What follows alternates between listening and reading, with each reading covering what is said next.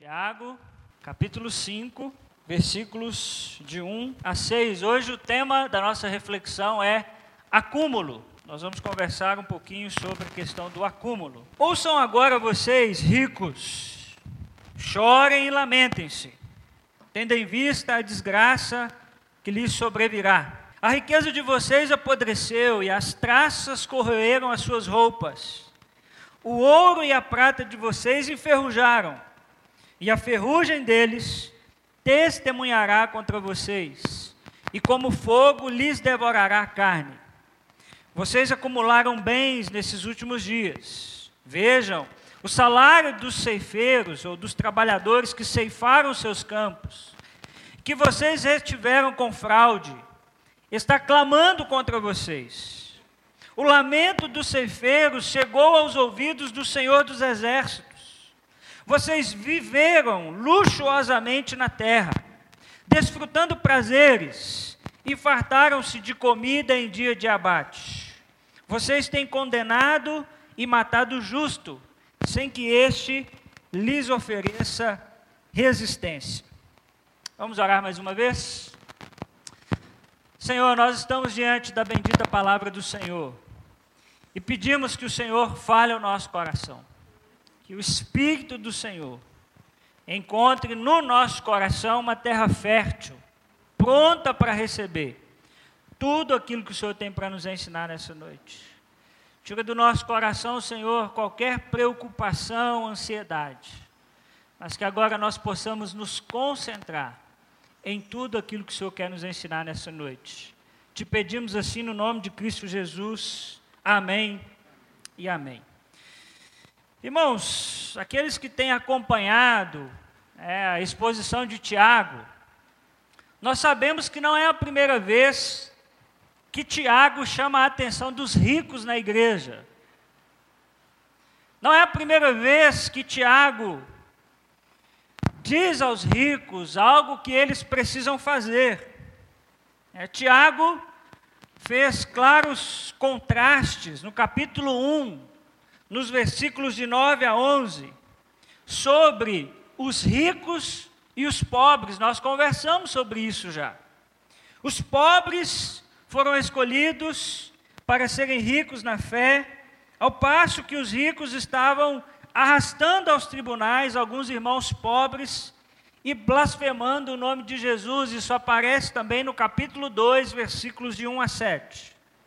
E agora Tiago vai ter uma palavra duríssima aos ricos daquele tempo.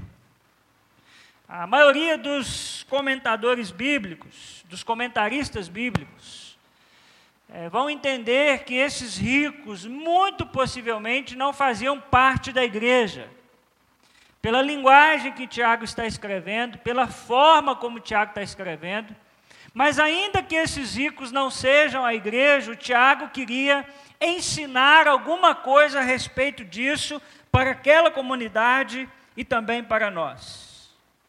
Tudo indica que Tiago fala desses ricos como ímpios e não como irmãos em Cristo. O que a gente percebe é que nesse capítulo, nesse início de capítulo, Tiago está muito bravo, mas muito bravo. E ele começa a fazer sérias denúncias aos ricos de sua época. Irmãos, tenho para mim que ser rico é um dos maiores ídolos da nossa geração. É impressionante como nós colocamos o ser rico como um ídolo. Quase todo mundo que você pergunta: para que você está estudando? Para que, que você está se preparando? Diz, não, é porque eu quero ser rico. É porque eu quero ganhar muito dinheiro.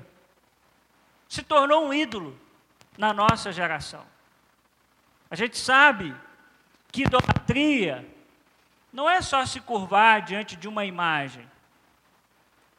Mas a Bíblia vai dizer que nós somos capazes de erguer ídolos no nosso coração. E ser rico é um desses ídolos que nós estamos erguendo no nosso coração. E o grande problema é que essa idolatria vai produzir uma série de coisas maléficas para a nossa vida, não só como igreja, mas na nossa vida quanto ser humano. Por isso, hoje, eu quero te ensinar, ou o Tiago quer te ensinar, três pecados que a idolatria de ser rico produz. Então, se você está anotando, anote aí: três pecados que a idolatria de ser rico produz. O primeiro pecado está nos versículos de 1 a 3. A palavra do Senhor diz, diz assim: Ouçam agora, vocês ricos, chorem e lamentem-se, tendo em vista a desgraça que lhes sobrevirá. A riqueza de vocês fez o que, irmãos? Apodreceu, e as traças corroeram as suas roupas. O ouro e a prata de vocês enferrujaram, e a ferrugem deles testemunhará contra vocês, e como fogo lhes devorará a carne. Vocês acumularam bens nesses últimos dias. O primeiro pecado que essa idolatria de ser rico produz em nós é o pecado do acúmulo. É interessante que Tiago começa no versículo 1 dizendo: chorem e lamentem-se.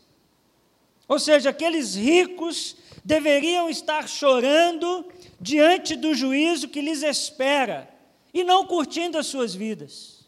Tiago diz: chorem e lamentem-se. Tiago agora não está como lá no início da sua carta, chamando esses ricos ao arrependimento, mas dizendo claramente que a desgraça lhes sobrevirá. Tiago mudou o seu discurso. Disse: Olha, eu já falei, eu já avisei vocês. Sabe o que vocês têm que fazer agora? Chorar e lamentar.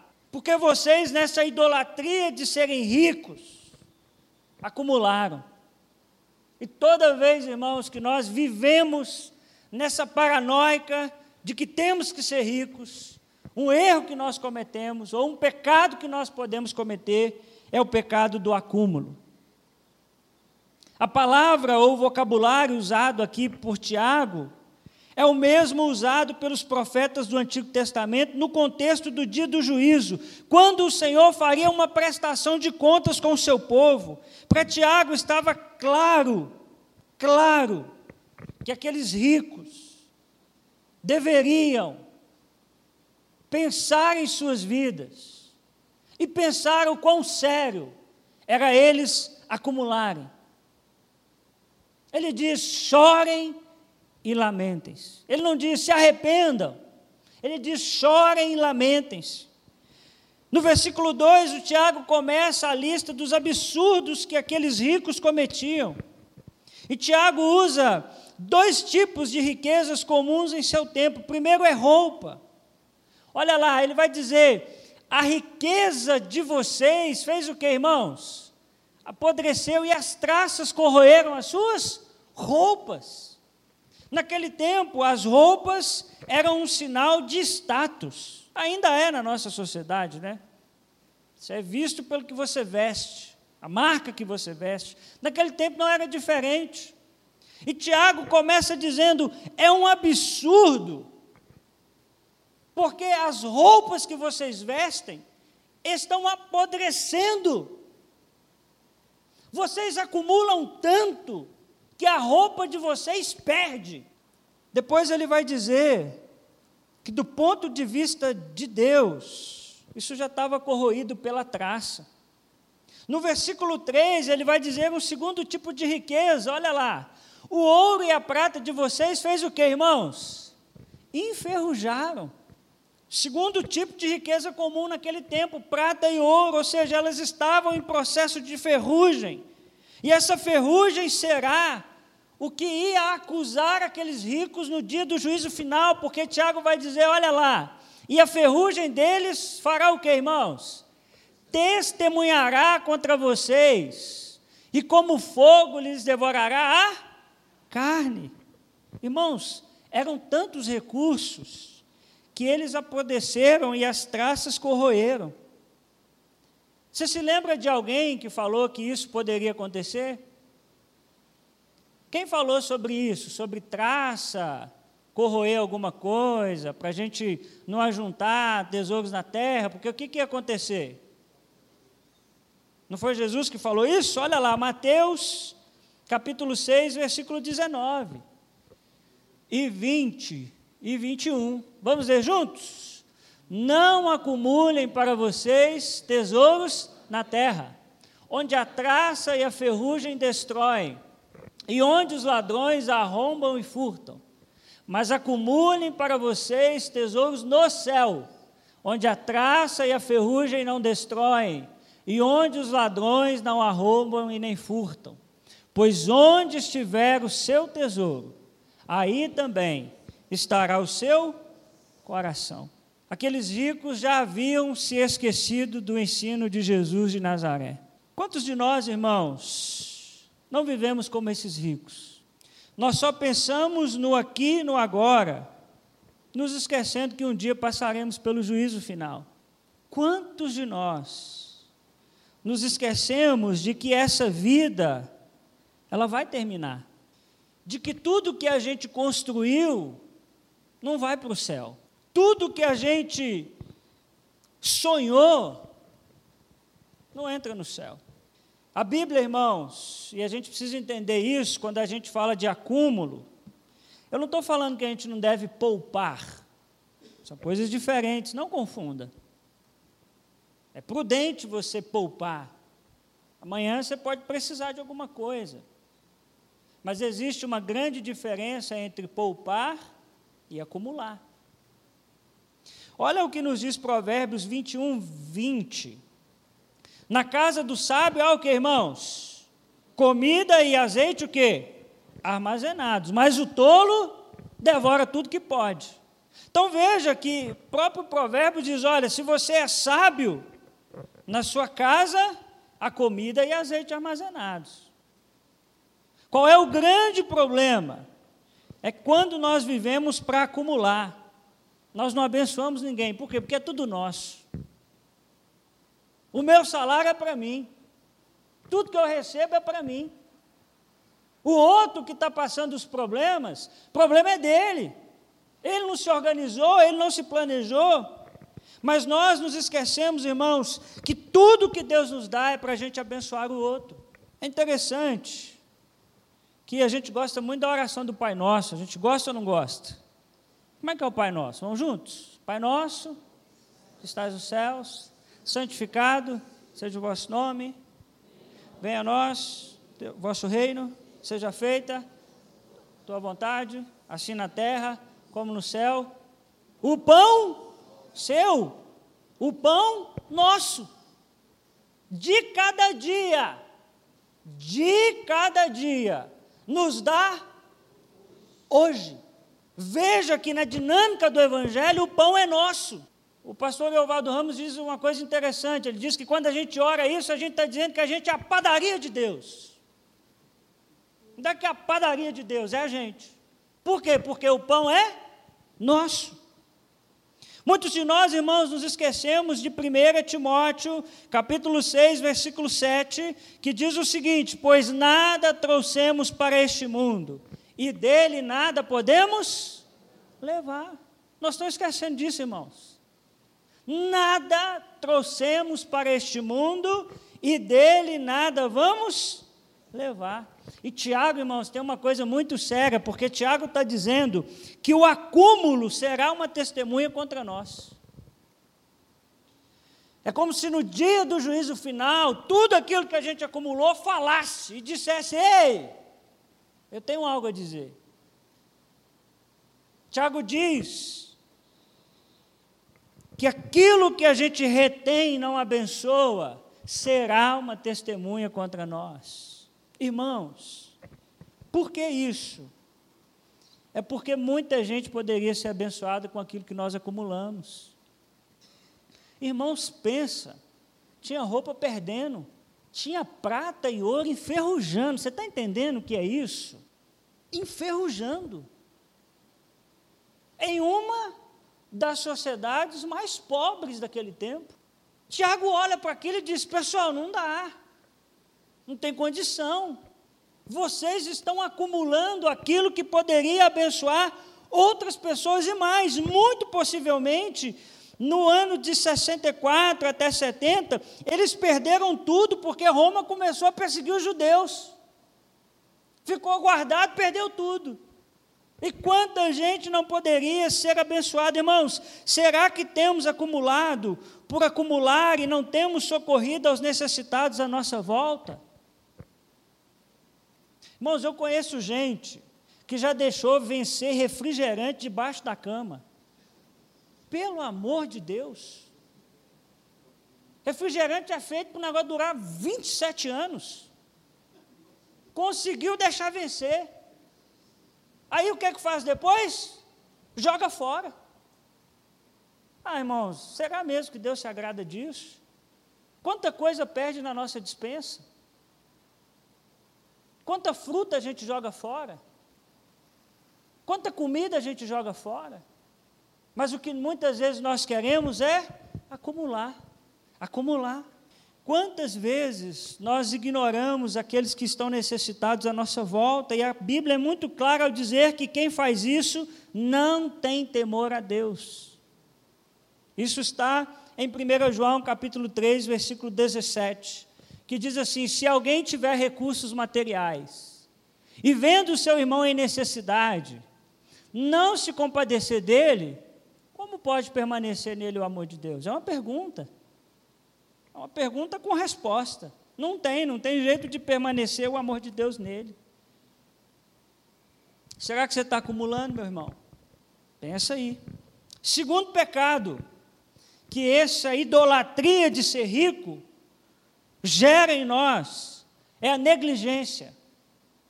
Olha comigo, o versículo 4. Vejam o salário dos trabalhadores que ceifaram os seus campos e que vocês retiveram com fraude. Está clamando de novo, hein? Está clamando contra vocês.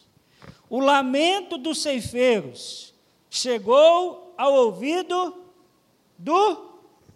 É engraçada a linguagem de Tiago, é do Senhor dos Exércitos. Como quem diz assim: abre o seu olho.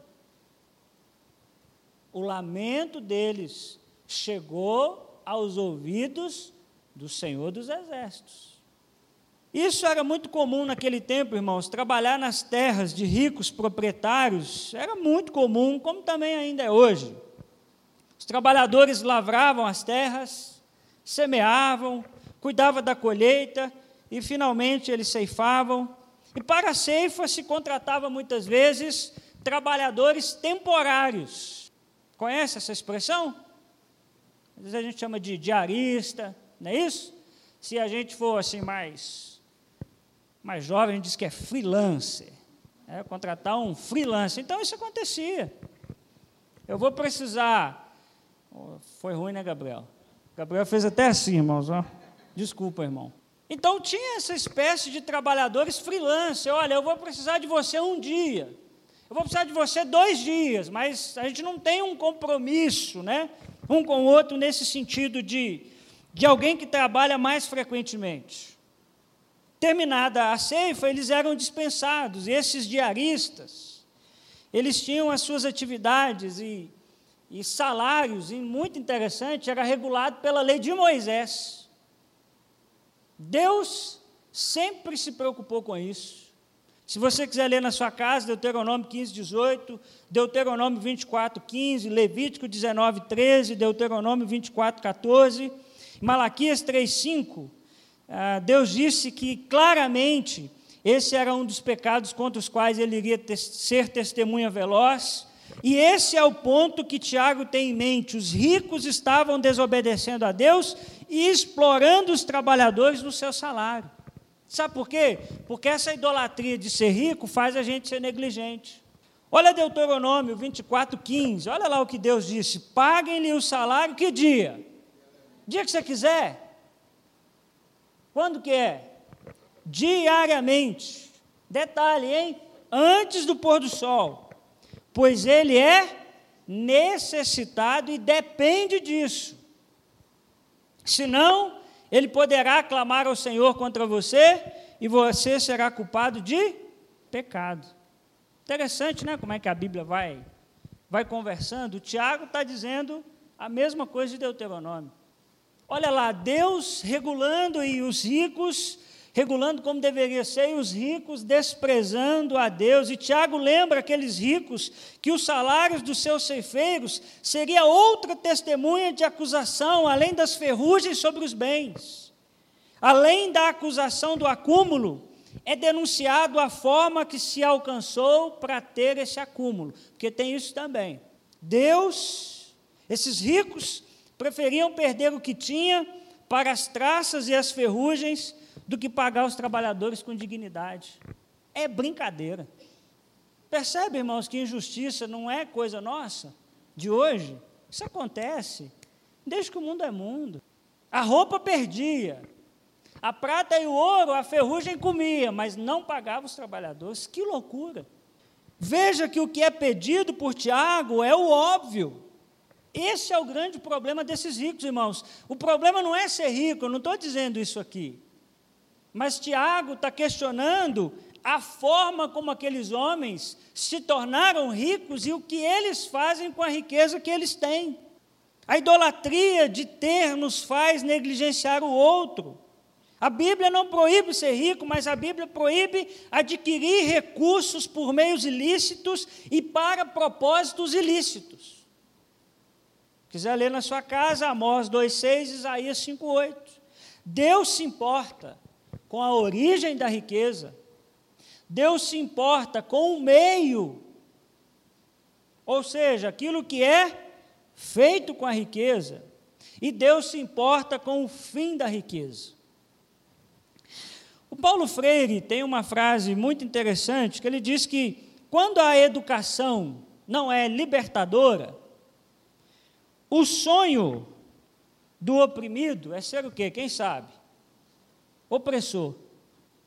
Quando a educação não é libertadora, o sonho do oprimido é ser opressor. Eu vou fazer uma paráfrase do Paulo Freire e digo o seguinte: quando o evangelho não é libertador, o sonho do oprimido é ser o opressor. Quando a gente se vende a essa idolatria de ser rico, o nosso sonho é sair da posição de quem é oprimido para oprimir.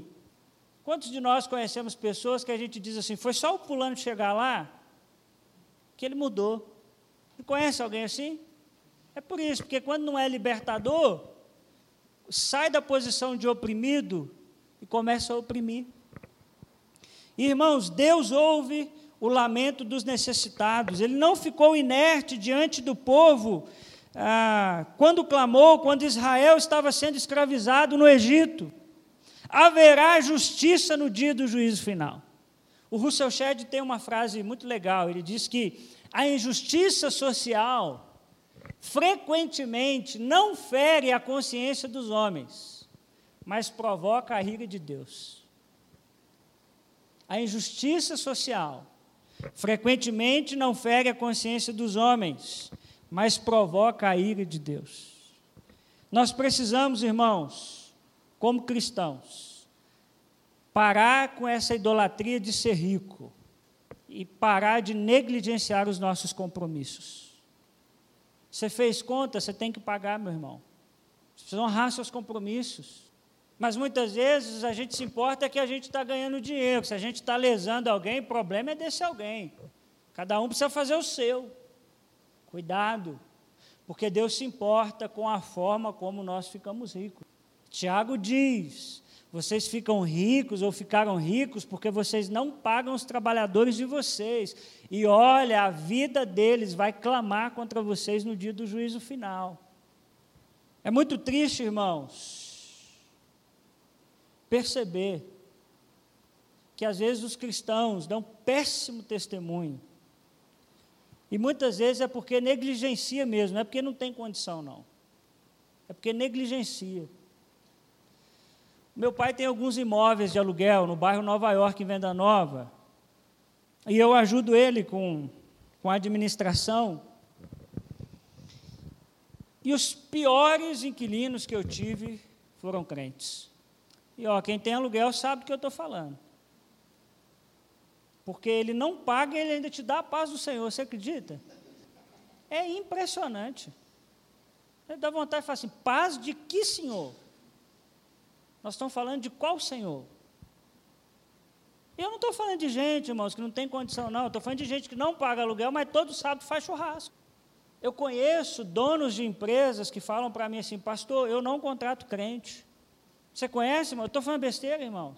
Às vezes os nossos piores colegas de trabalho são cristãos. Ou intitulados cristãos, né? Não sei. Sabe o que é isso? Negligência. E aí o que, que a gente faz? A gente suja o nome de Cristo. Porque o que, que as pessoas falam? Se ser crente é ser isso, eu estou fora.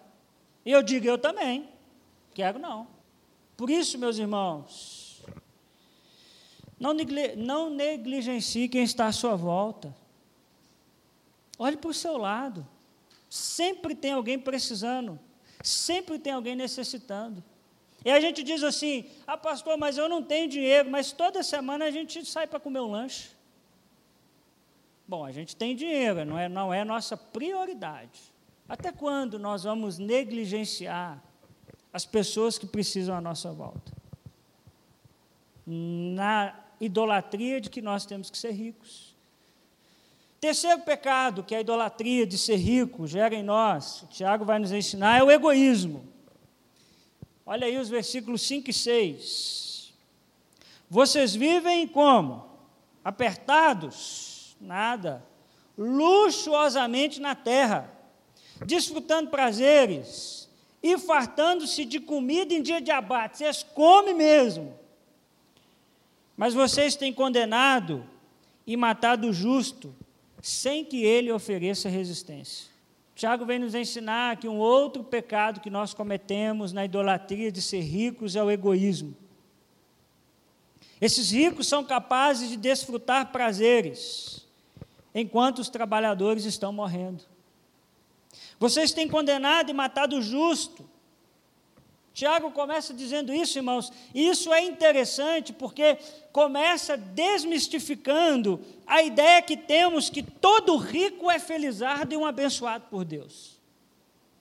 A gente tem essa ideia, ainda que inconscientemente. Fulano é rico, ele é abençoado. Ele, Deus gosta dele mesmo. Tiago diz: cuidado, nem sempre. Porque aqui nós temos pessoas que ficaram ricas fazendo tudo aquilo que desagrada a Deus. Aqui ele é colocado em claro contraste contra o justo. O justo nesse texto é pobre, o rico aqui, ele, apesar de desfrutar de muita coisa boa, ele está condenado.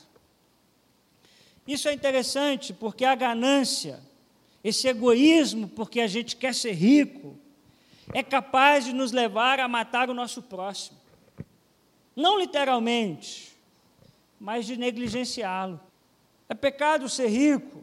Não. Pecado é ser insensível aos que estão à sua volta. Pecado é ter só para você.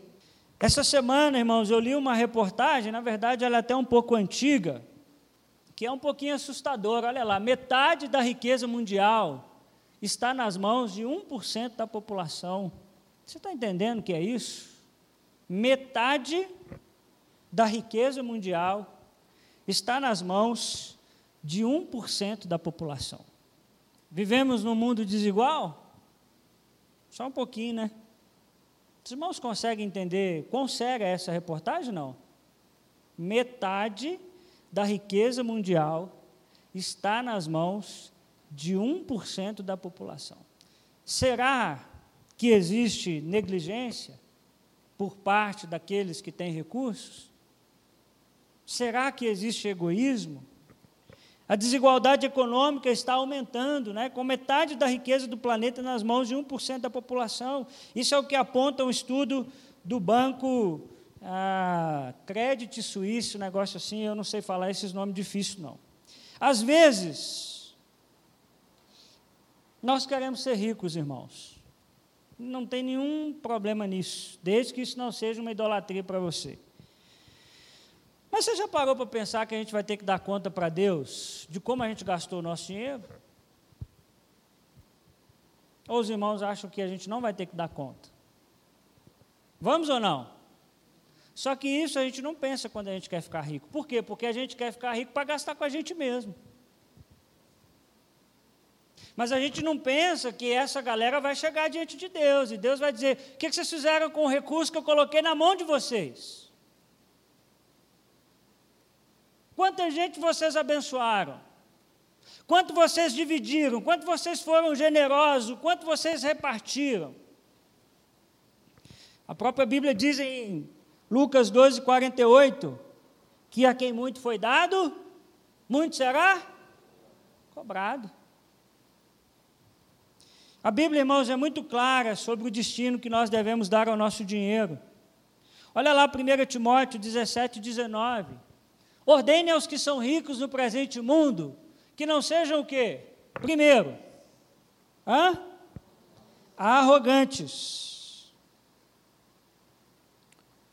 Nem ponham a sua esperança na incerteza da riqueza, mas em Deus, que tudo nos provê ricamente para a nossa satisfação. Ordene-lhes que pratiquem o bem, sejam ricos em boas obras. Olha lá. Que mais? Generosos e prontos para repartir. Dessa forma, eles acumularão um tesouro para si mesmos, um firme fundamento para a era que há de vir, e assim alcançarão a verdadeira vida. Sejam generosos, prontos para repartir. Agora, a coisa mais difícil do mundo é se ouvir alguém dizendo assim: não, eu gostaria muito de ficar rico para eu abençoar muita gente, para eu repartir com muita gente. A maioria de nós queremos ser ricos para nós mesmos, para os nossos filhos, para nossa família, para nós, para nós e para nós. Efésios 4, 28 diz: O que furtava, faça o que agora? Não furte mais. Antes, trabalhe, fazendo algo de útil com as mãos. Olha que interessante. Para que tenha o que repartir com que estiver em necessidade. Você pode dizer no primeiro texto, ah, pastor, eu não sou rico, então a palavra de Timóteo não é para mim, não. Aqui não é para um rico assim, rico não. Porque era de alguém, está dizendo, olha, se você furtava, não furte mais. Agora trabalhe, trabalhe muito. Para quê? Para ter o que repartir com quem estiver em necessidade. Cabe ao cristão, irmãos, fazer essa avaliação a cada um de nós. Quanto do seu salário por mês é usado para abençoar os necessitados? Eu já falei isso aqui, se cada um fizer um pouquinho, nós conseguimos alcançar muita gente, abençoar muita gente. Mas eu não vou pedir para levantar a mão, mas quem aqui na sua, eu faria essa pergunta, quem aqui na sua planilha de orçamento familiar, tem lá, água, luz, ah, ah, e tem lá, abençoar alguém, ajudar alguém. Porque você sabe, né? Se não entrar no seu orçamento familiar, você não vai fazer nunca. Até quando nós vamos negligenciar os necessitados que estão à nossa volta? Lucas 12, 15, Jesus diz: Cuidado, fiquem de sobreaviso contra todo tipo de ganância. A vida de um homem não consiste na quantidade do que, irmãos? Dos seus bens. Mas nós achamos, no fundo, no fundo, que alguém é o que ele tem, é a quantidade dos seus bens. Jesus diz: cuidado e fiquem de sobreaviso, fica ligado, fica atento quanto a qualquer tipo de ganância. Será, meu irmão, que no seu coração não tem ganância? Será que no seu coração não há esse egoísmo, esse afã de ser rico para você mesmo?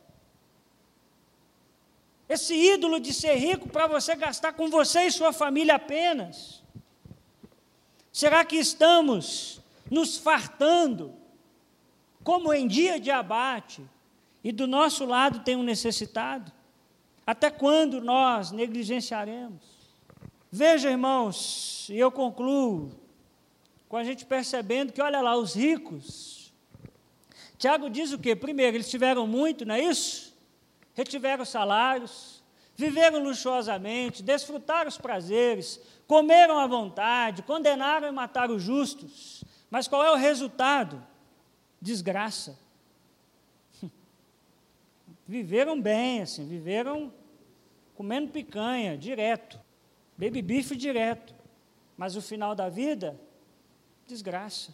Por quê? Porque viveu para si mesmo, trabalhou para si mesmo, negligenciou os que estavam à sua volta. Te pergunto, irmão, será que foi para esse estilo de vida que Deus nos criou? Louco. Nesta noite pedirão a sua alma. O que você tem para oferecer? Termino dizendo que o dinheiro fala. E o que ele testemunhará de você no dia do juízo final? Repito, o dinheiro fala. E o que é que o dinheiro vai falar de você no dia do juízo final? Por isso a gente vai terminar cantando nessa noite que tudo nós entregamos ao Senhor. Mas eu queria, meu irmão, que você cantasse isso de verdade. Tudo, ó Cristo, a ti entrego corpo e alma, eis-me aqui.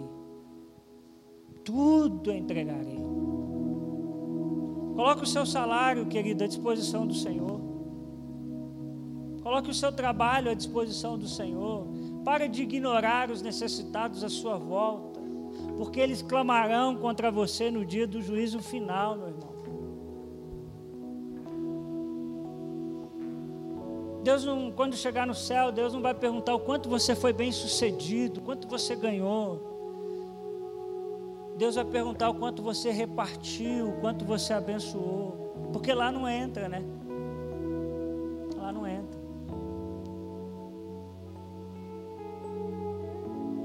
Seja generoso. Vou dizer mais uma vez o que eu disse aos homens e já disse aqui: você é o cabeça da sua casa. Se você não é generoso, se você é pão duro, a sua mulher vai ser e os seus filhos vão ser. Nós, homens, na hora que a mulher fala de ajudar alguém, a gente fica louco. Ou vocês não ficam assim, não? Fica não, vocês são tudo homens cheios do Espírito Santo de Deus. Glória a Deus. É só eu que de vez em quando fico preso no meu dinheiro. Pais, seus filhos serão generosos se vocês forem generosos. Hoje, enquanto eu estava arrumando para vir para cá, eu liguei a televisão e eu coloquei no 2, sei lá, Rodrigo Faro. Programa ruim demais. Mas eu estava arrumando. Estava passando a história de um menino. Alguém viu isso aqui? Não. Só eu que assisto televisão também. Eu sou muito pecador, né, irmãos? Domingo à tarde você estava orando, não é isso? Clamando ao Senhor pelo culto de hoje à noite. E aí tinha lá um menino que ele montava um cinema para as outras crianças. Aí roubaram os equipamentos dele tudo. Ele, ele mandou um vídeo para o Faro, Faro me ajuda. Ele dá geladinho para os meninos, pipoca, refrigerante, tudo de graça. E aí o Faro falou com ele assim, mas de onde você tirou essa ideia? Quem viu, lembra? Ele disse assim: Eu aprendi com o papai e a mamãe. Porque o pai, o papai e a mamãe são assistentes sociais. Eu cresci vendo eles fazendo isso. Se você, pai, não for generoso, seu filho não vai ser.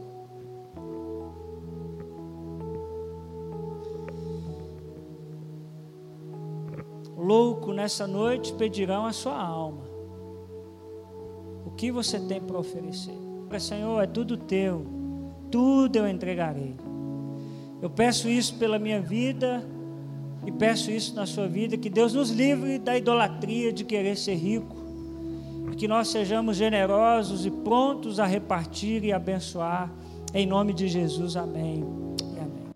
Nós te pedimos nessa noite, Senhor, que seja feita a vontade do Senhor na terra, como ela é no céu. Nós sabemos que o reino do Senhor é um reino de justiça, de igualdade, de bondade. Nós te pedimos, Senhor, que no nome de Cristo Jesus, o Senhor guarde a nossa mente e o nosso coração dessa idolatria de que nós temos que ser ricos, de que a gente tem que ter, de que a gente tem que possuir. E Senhor, se um dia nós chegarmos a esse lugar, que seja somente para abençoar muita gente. Não permita, Senhor, que a gente retenha aquilo que o Senhor tem colocado na nossa mão. Nos livra do egoísmo, nos livra da negligência, nos livra, Senhor, de tudo aquilo que nos impede de viver a vontade do Senhor para as nossas vidas. Abra os nossos olhos, Senhor, para aqueles que estão à nossa volta necessitados. E coloca na nossa mão o pão que é nosso. E o pão que o Senhor colocar na nossa mão, que seja nosso, não permita que ele seja meu. Nós entregamos, Senhor, nessa noite tudo nas tuas mãos. Pega a nossa faculdade, Senhor, pega o nosso trabalho, mas pega também o nosso dinheiro. Que o Senhor, Deus, nos abençoe para que a gente abençoe muita gente. Eu peço isso pelos meus irmãos nessa noite, Senhor. Que o Senhor multiplique sobre a vida dos meus irmãos os recursos, mas para que eles dividam Começa na minha casa, Senhor. Livra o meu coração, livra o coração da Elã dessa idolatria. Que a nossa casa, que o nosso carro, que o nosso dinheiro seja para abençoar. Porque tudo que temos vem das boas mãos do Senhor. Nós não merecemos nada, nada, nada, nada. A gente não merecia acordar hoje de manhã, Senhor. Mas tudo que temos, nós colocamos diante do Senhor, nos humilhamos diante da tua glória e dizemos: é tudo teu. Livra a nossa igreja dessa idolatria, Senhor. idolatria de ter muito dinheiro em caixa. A gente quer abençoar a gente. A gente quer abençoar vidas e abençoar pessoas. Porque é tudo do Senhor. Te pedimos assim no nome de Cristo Jesus. Amém. Amém. Amém. Amém.